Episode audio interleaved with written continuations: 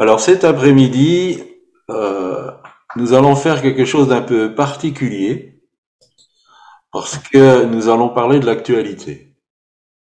Euh, nous pensons que c'est une bonne chose de, parler de l'actualité et puis bien sûr de euh, trouver dans la parole de Dieu des, sources de d'encouragement, d'apaisement et que ce message puisse vraiment euh, venir euh, être un baume sur, euh, sur notre cœur.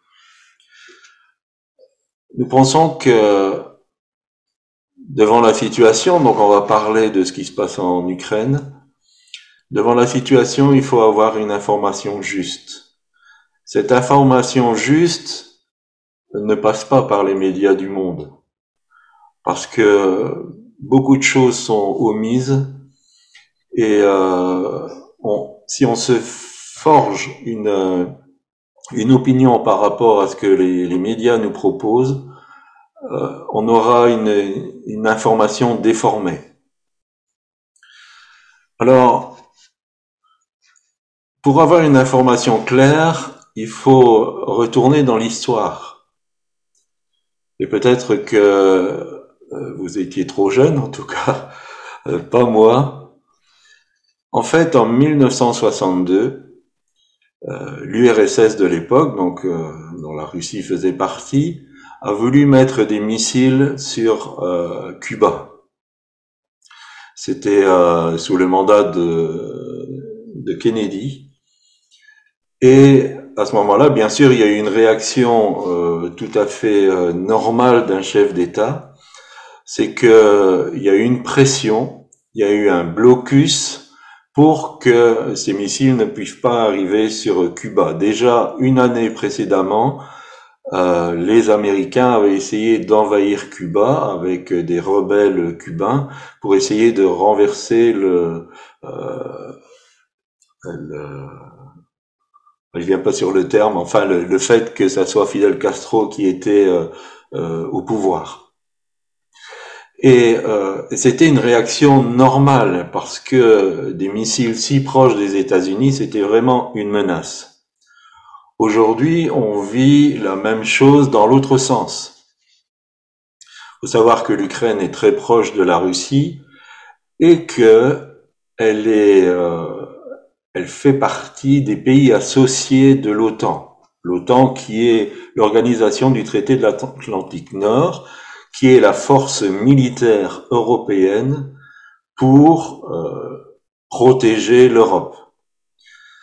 En fait, cette avancée euh, via l'Ukraine euh, devient une menace sérieuse pour euh, la Russie. Et des, euh, des, des, hommes, des négociateurs, des, des personnes qui, qui ont eu vraiment des, des résultats, et je pense euh, notamment à Kissinger, euh, avait euh, dit que c'était vraiment un danger de faire entrer l'Ukraine dans l'Union européenne et dans l'OTAN. Donc elle y est pas en tant que membre, mais elle y est en tant que pays associé. Et une chose est sûre, c'est que l'Ukraine est armée par l'OTAN. De là à ce que euh, l'OTAN essaye de, mettre des missiles, on n'en est pas loin. En fait, Kissinger a reçu le, prix Nobel de la paix. En 1973, il a été euh, un des instigateurs de l'issue de, de la fin de la guerre du Vietnam. C'est lui aussi qui a obtenu un cessez-le-feu entre Israël et Égypte lors de la guerre du Kippour.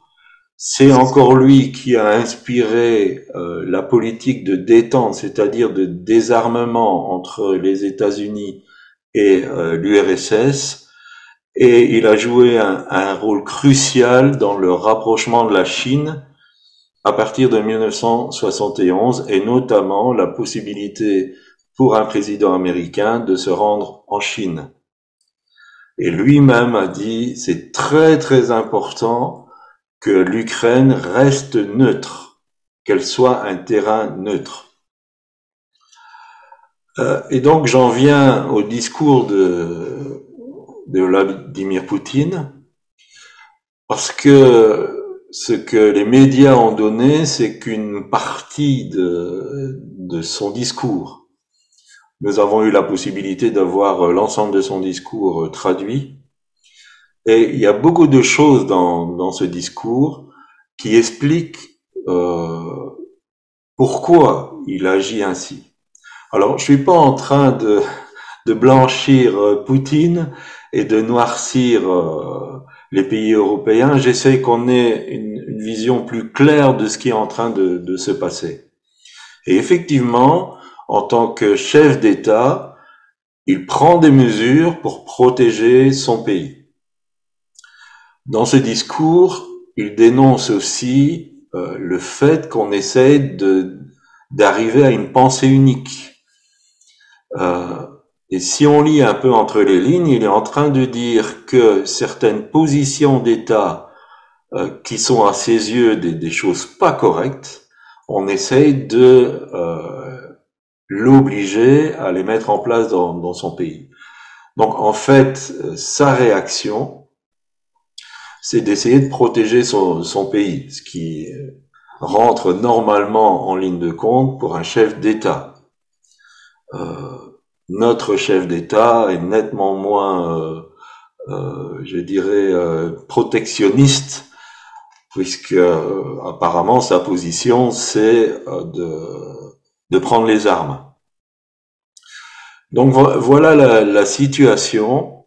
Et il y a eu un appel à la prière pour l'Ukraine, les chrétiens ukrainiens, et euh, je vais laisser la, parole à ma petite chérie parce que euh, sa réflexion est très intéressante à écouter euh, sur le fait tout d'un coup de se toller, de, prier pour un pays en guerre.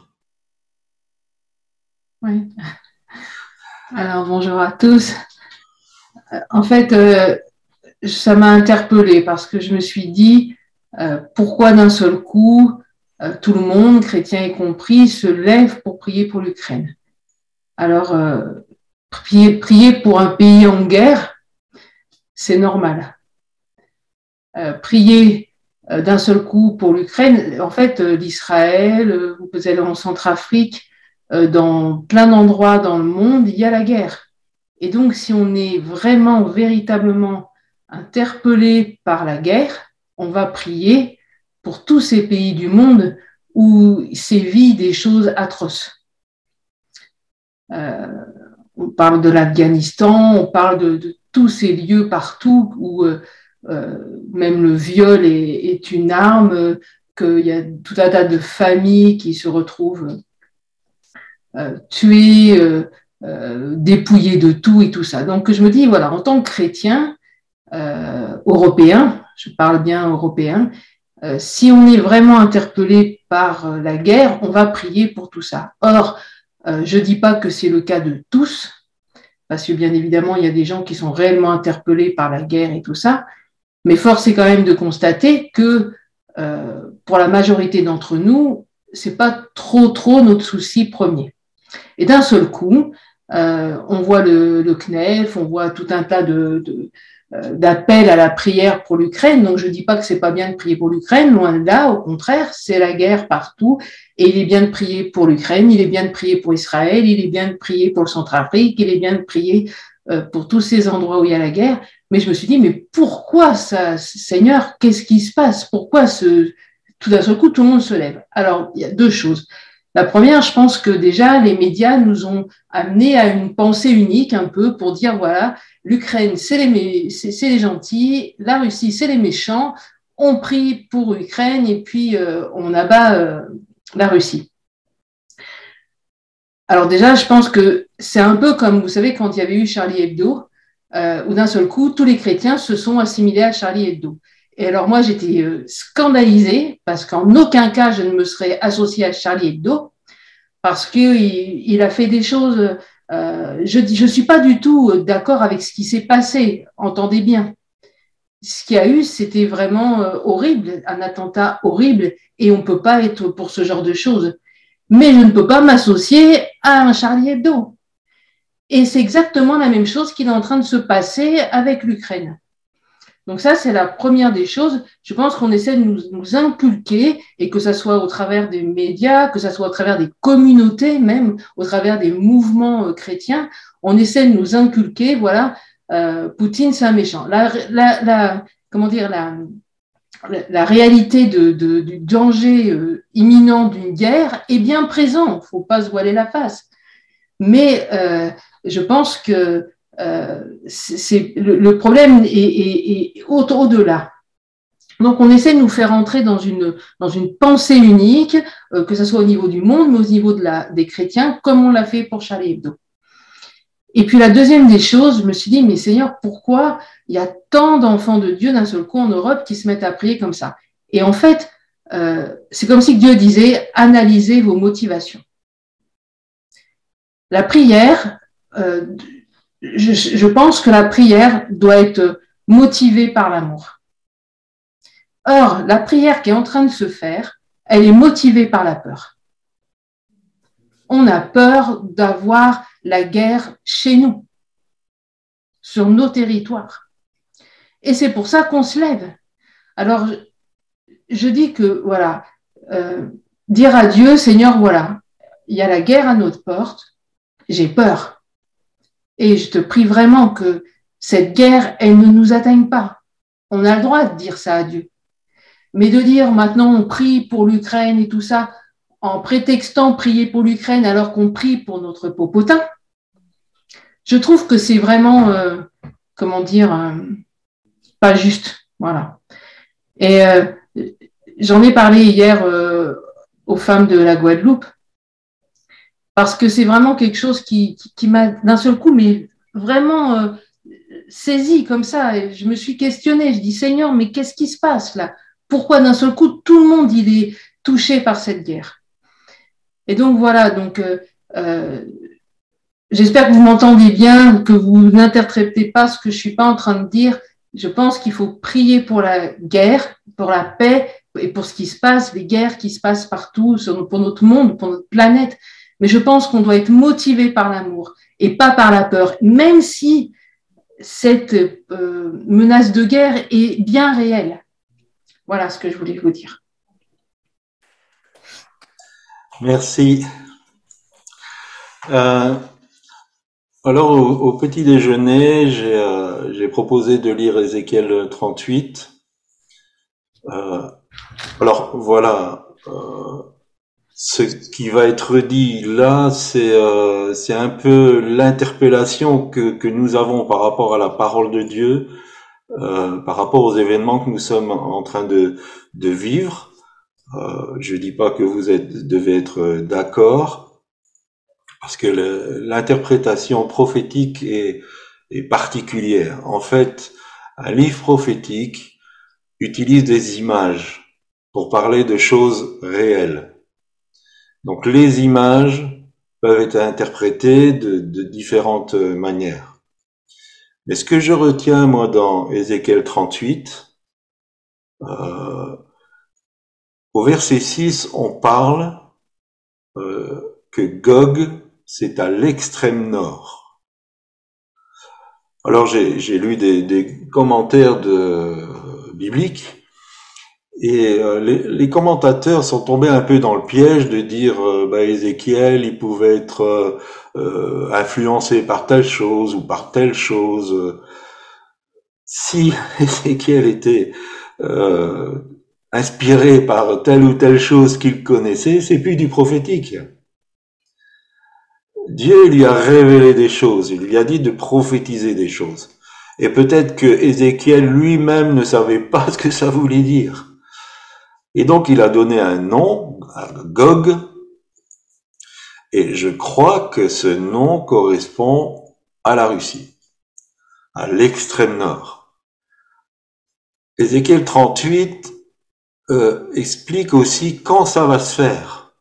Et au verset 8, on dit que les Israélites seront revenus dans leur pays et qu'ils seront en sécurité ils ne seront plus sur la défensive comme ils le sont encore aujourd'hui, mais ils seront en sécurité. Et euh, on se rappelle tout de suite les paroles de Jésus qui a dit, quand on va dire paix et sécurité, c'est à ce moment-là que euh, les problèmes vont fondre. Euh, dans, toujours dans le verset 8, il est dit aussi que ce sera la fin des temps. Alors d'autres traductions disent dans, dans, bien des années, mais le, le terme hébreu exact veut dire la fin des temps. Donc Ézéchiel 38 est une prophétie qui concerne la fin des temps et qui parle d'un pays qui va être associé à d'autres pays, à une coalition de, de nations pour aller détruire Israël au final. Si nous lisons Apocalypse 16, verset 12, il y a un ange qui sera destiné pour assécher l'Euphrate. Et l'Euphrate est une sorte de barrière naturelle entre l'Orient, l'extrême nord et Israël. Et euh, il est dit dans ce verset que c'est pour ouvrir la voie aux rois d'Orient. Et quand on, parle des rois d'Orient, on pense tout de suite à la Chine, à la Chine qui s'est déjà positionnée par rapport euh, aux actes de la Russie actuelle et qui a la même philosophie de, gouvernement, qui a cette même philosophie de gouvernement. Il faut savoir que la Russie et la Chine sont dans le communisme, et le communisme est une philosophie de gouvernement, c'est une philosophie sociétale qui est tout à fait différente de la, philosophie du capitalisme. Dans la philosophie du communisme, euh, il y a l'intérêt du, peuple avant l'intérêt individuel, ce qui est l'inverse au niveau de la philosophie du, capitalisme. Donc ils sont déjà sur, euh, sur une, une, certaine base en accord. Et donc, euh, on peut imaginer que à cette rencontre qui sera la bataille d'Armageddon, il y aura cette coalition de la Russie, de la Chine et puis d'autres pays. Si vous regardez la carte, ça m'a surpris et ça, ça a étonné aussi ma petite chérie.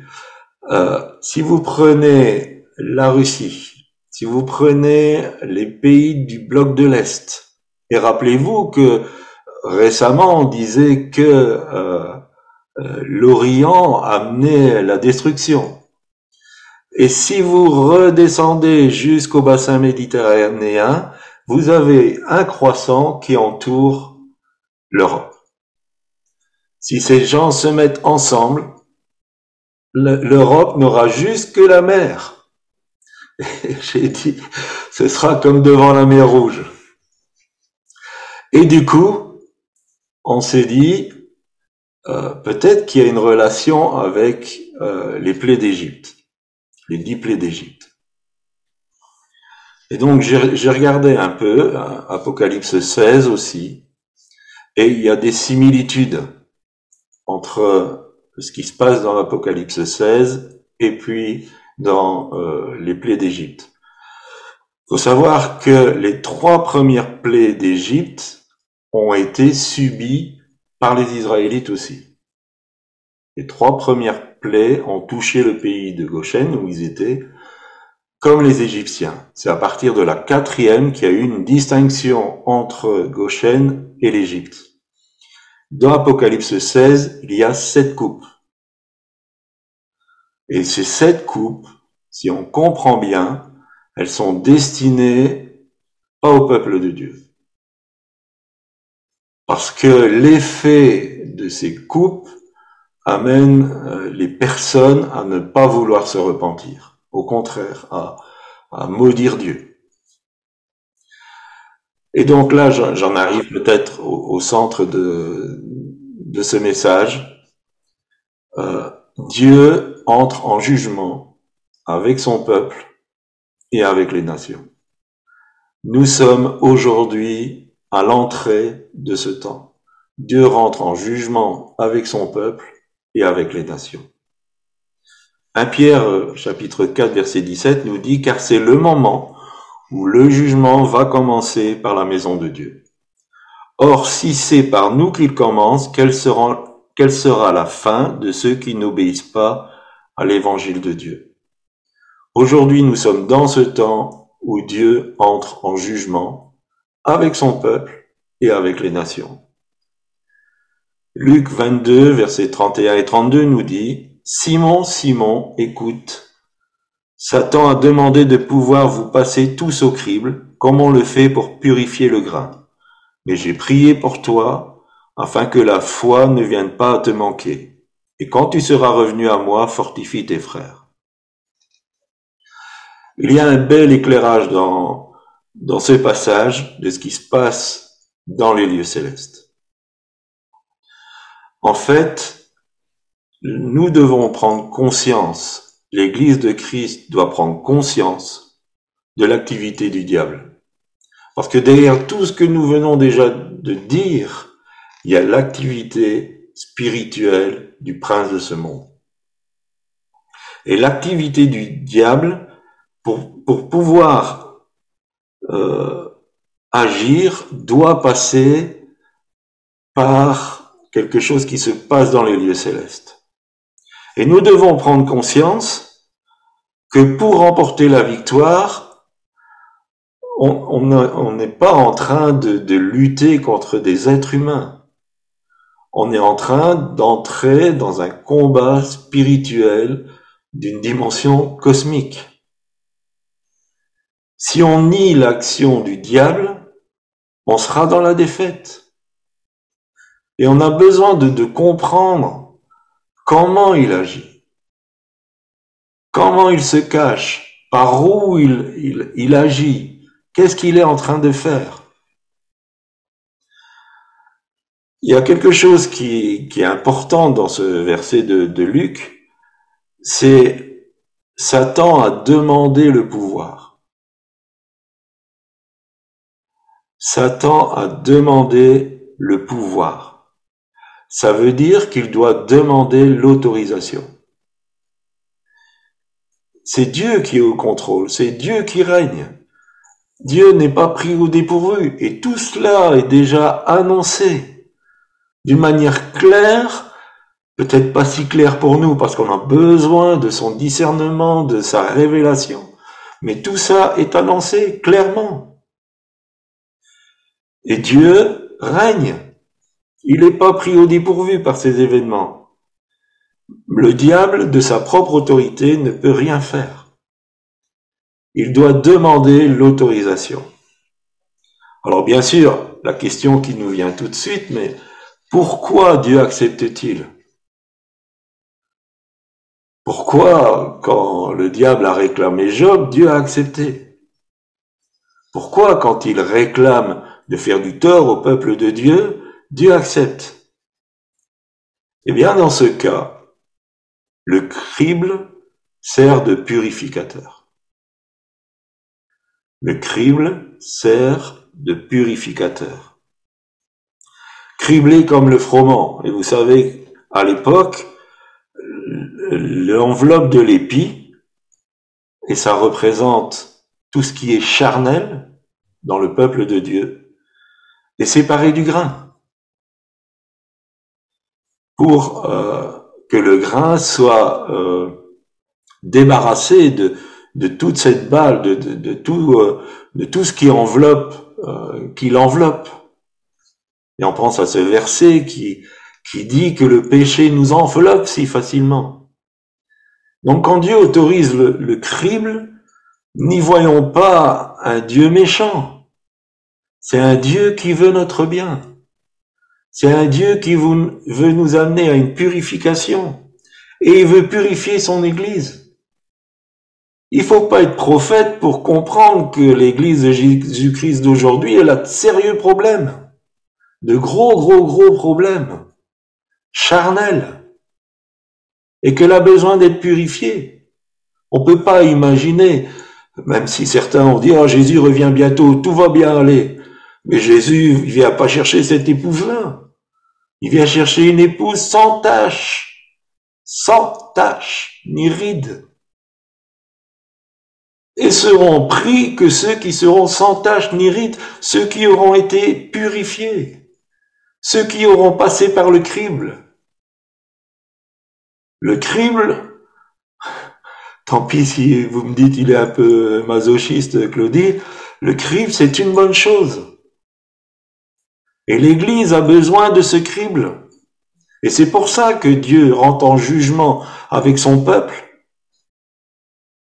Il y a une chose qui m'a choqué. Déjà, j'étais choqué que la Colombie a 95% de chrétiens. C'est les chiffres de porte ouverte. Il y a 5% qui sont pas chrétiens. Et c'est eux qui persécutent les 95%. Déjà, je trouvais ça pas normal. 95% de chrétiens. Il doit en avoir dans le gouvernement. Ils ont accepté que l'avortement soit repoussé jusqu'à six mois. Dieu rentre en jugement avec son peuple.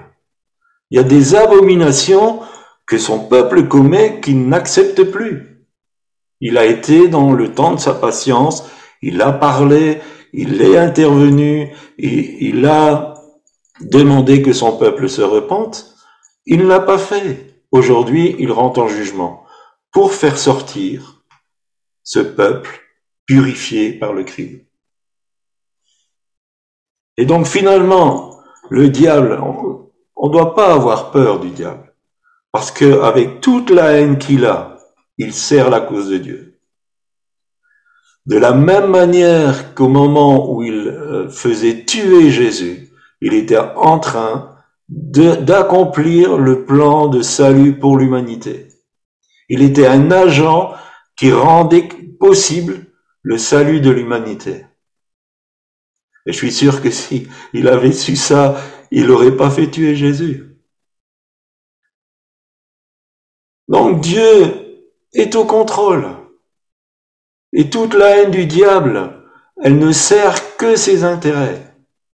Et ses intérêts pour nous. Amen. J'aimerais vraiment qu'on soit encouragé, même si euh, je dis des choses peut-être un peu crues cet après-midi, mais j'aimerais qu'on soit vraiment encouragé. Dans ces moments difficiles, le Seigneur Jésus entre en scène avec son autorité incontestable. Réjouissons-nous que l'Église de Christ se réjouit. Notre ennemi ne peut rien faire de plus que la limite que le Père lui impose. Et ça, ça mérite notre louange, notre adoration, notre gloire à Dieu, de dire Seigneur, tu, règnes. Et si vous lisez Apocalypse, les anges vont dire, tu es digne Seigneur, tu es juste.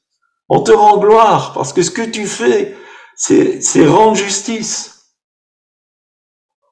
Dans ces moments d'épreuve, le Seigneur se, montre comme notre avocat il est rempli d'amour. Mais s'il se rend comme notre avocat, ça veut dire que nous sommes condamnables. Et quelquefois, le diable agit dans nos vies, le diable agit dans l'Église, parce qu'on lui laisse la porte tout grand. Parce qu'on a accepté qu'il entre par la porte, par la fenêtre, par, par l'aération, je sais pas. Mais on on lui a donné accès. Paul dit ne donnez pas accès au diable. Ne donnez pas accès au diable. Jacques nous dira, soumettez-vous à Dieu, résistez au diable. Et quelquefois, dans les vies, dans l'église, on, ouvre la porte au diable, on ne lui résiste pas. Mais Christ se tient comme notre avocat, parce qu'il aime son peuple, il aime son épouse, il veut son bien, il veut qu'elle soit transformée de gloire en gloire. Il prie pour nous. Quel bon intercesseur qu'est le Christ. Il prie pour nous. Et pourquoi son plaidoyer est si fort? C'est parce qu'il se bat sur son propre sacrifice. Il présente son sang au Père en disant, voilà, j'ai payé, j'ai payé pour leur faute. Il présente son propre sang au Père pour que nous soyons purs, pour que nous soyons sans tache. Le Père est pleinement à son écoute. Le Père est à l'écoute du Fils et il agit en conséquence. Quand nous revenons à Luc, Satan voulait détruire Simon et les disciples. Tout ce qu'il a obtenu, c'est que ceux-ci sont devenus des hommes pleins de force, de, force spirituelle, pleins de feu. Ils ont bouleversé le monde avec la bonne nouvelle du salut. Non seulement il n'a pas eu leur peau, mais en plus ils sont ressortis de là pleins de vie du Saint-Esprit. Et j'espère que notre désir, c'est d'être plein de la vie du Saint-Esprit. Et de dire, Seigneur, même si je dois passer par le crible, je sais que quand j'y serai passé, je serai plein de la vie du Saint-Esprit. Il y a quelque chose qui va changer pour ceux qui vont passer à travers ce crible. Il y a quelque chose de fort qui va changer. Et ce que les premiers disciples ont vécu, nous pourrons le vivre. L'amour que Dieu nous porte est bien plus fort que toute la haine du diable. Il est perdu d'avance parce que l'amour triomphe de tout. L'amour de Dieu triomphe de tout. Le diable est perdu d'avance dans votre vie si vous vous mettez sous l'amour de Dieu parce que l'amour de Dieu est plus fort que tout. Nous avons peut-être déjà expérimenté le, déchaînement du, diable par des circonstances, par des personnes, même peut-être par certains qui se disent chrétiens. Réjouissons-nous. Comme Jésus l'a dit, heureux serez-vous, heureux serez-vous. Pourquoi? Parce qu'au plus le diable s'acharne, au plus la gloire de Dieu va se manifester dans notre vie. Le sang versé et le Saint-Esprit sont les garants que le Père sera fidèle à sa parole et qu'il transformera ses expériences douloureuses en bénédiction. Voilà l'encouragement que je voulais apporter euh, cet après-midi. Alors en conclusion, qu'est-ce que je dirais? Quelle attitude adopter? Mettons-nous vraiment dans cet état d'esprit de dire Dieu au contrôle. Il sait ce qu'il fait. Et tous les événements qui se produisent, moi je sais absolument rien y changer, mais mon Dieu va prendre soin de moi. Et donc, ne cédons pas à la panique. Ne cédons pas à la panique. Dieu vous aime. Vous êtes son enfant. Il vous aime. Il veut votre bien. Il autorisera peut-être des choses difficiles pour votre perfectionnement. Donc ne cédez pas à la panique. Renouvelez, approfondissez, recentrez, votre relation avec le Seigneur. Un jour, il n'y aura que ça. Un jour, il n'y aura que notre foi en Christ. Il restera rien d'autre comme sécurité. Ni les États, ni euh, euh, tout ce qui est l'économie, ni euh, tout ce que le monde peut offrir, il restera plus rien comme sécurité que le nom de Jésus, que notre relation avec le Seigneur Jésus. Alors autant commencer aujourd'hui. Autant commencer à le recentrer dans notre vie, renouveler notre relation avec lui, l'approfondir si nous en avons déjà une, pour qu'il devienne le seul sur qui nous nous appuyons. Et puisqu'il y a eu un appel à la prière, prions, mais avec l'éclairage du Saint-Esprit. Plus que jamais, nos prières doivent avoir une inspiration surnaturelle. Plus que jamais. Et ne suivons pas la pensée unique, le bassinement des, des médias. Soyons pas des moutons de panurge, mais qu'on soit des brebis du Seigneur qui écoutent sa voix et qui prient selon la révélation qu'il nous donne par son esprit. Amen. Merci de m'avoir écouté.